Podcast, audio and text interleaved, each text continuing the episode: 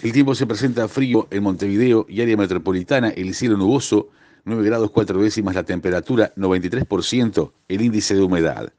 Tras reunirse los presidentes de Uruguay y Argentina en la residencia presidencial de Olivos en Buenos Aires, fue firmado un acuerdo regional donde fue habilitada una firma digital transfronteriza. Es así que los ciudadanos uruguayos y argentinos que deban emitir documentos, alquilar una propiedad en algunos de los dos países, realizar trámites públicos o transacciones entre particulares podrán hacerlo en forma digital, sin necesidad de trasladarse. Las fronteras terrestres no existen en el mundo digital, se destacó. Es así que los mandatarios analizaron distintos aspectos de la relación tanto bilateral como regional. La Institución Nacional de Derechos Humanos solicitó al Poder Judicial y a la Fiscalía coordinación para que los detenidos accedan a un abogado antes de ir a juzgado. El mecanismo de prevención de la tortura advirtió falta de garantías para los detenidos y cuestionó al director nacional de policía, Diego Fernández, por no cooperar. Un informe del Mecanismo Nacional de Prevención de la Tortura de la Institución Nacional, que analizó las garantías en los primeros momentos de detención en dependencias de la zona de operaciones 1 de Montevideo, constató irregularidades en la notificación a familiares del detenido, la realización de exámenes médicos, el acceso a un abogado y la lectura de los derechos.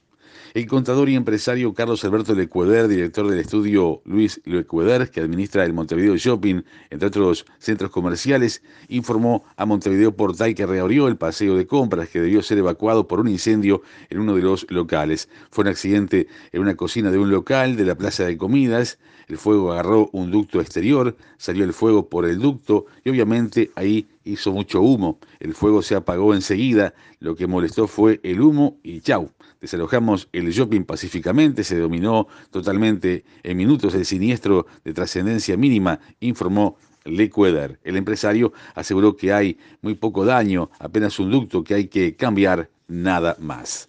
La Intendencia de Montevideo decidió habilitar este sábado el exológico Villa Dolores con motivo del Día del Niño que se celebra el domingo.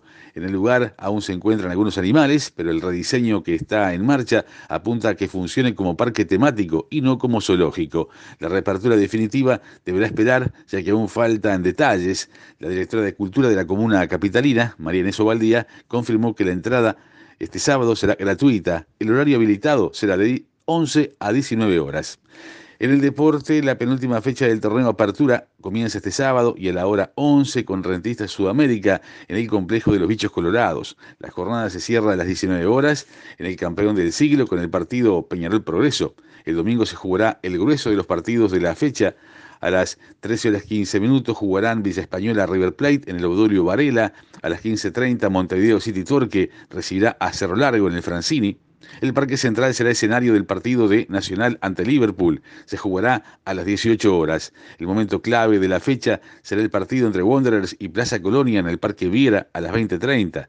Plaza tiene la posibilidad de ser campeón anticipado si saca un resultado positivo. El lunes se cierra la fecha con dos partidos, Boston River Phoenix y Cerrito Deportivo Maldonado. En segunda división profesional, este sábado Danubio y Defensor Sporting saldrán a jugar un clásico en la segunda división.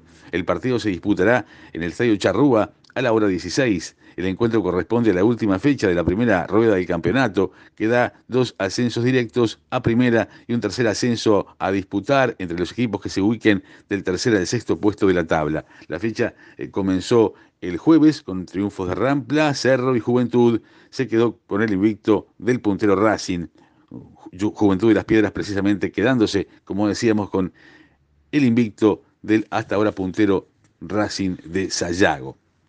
En la escena internacional, San Pablo pretende terminar este domingo próximo la vacunación de 100% de su población mayor de 18 años y piensa hacerlo este fin de semana en un clima de fiestas callejeras. Habrá músicos distribuidos en los centros de vacunación que estarán abiertos por 34 horas corridas para atraer al último grupo que recibirá la primera dosis contra el coronavirus. El tiempo se presenta frío aquí en el sur, el cielo nuboso, 9 grados 4 décimas la temperatura, 93% el índice de humedad. Más noticias en sábado, en 60 minutos.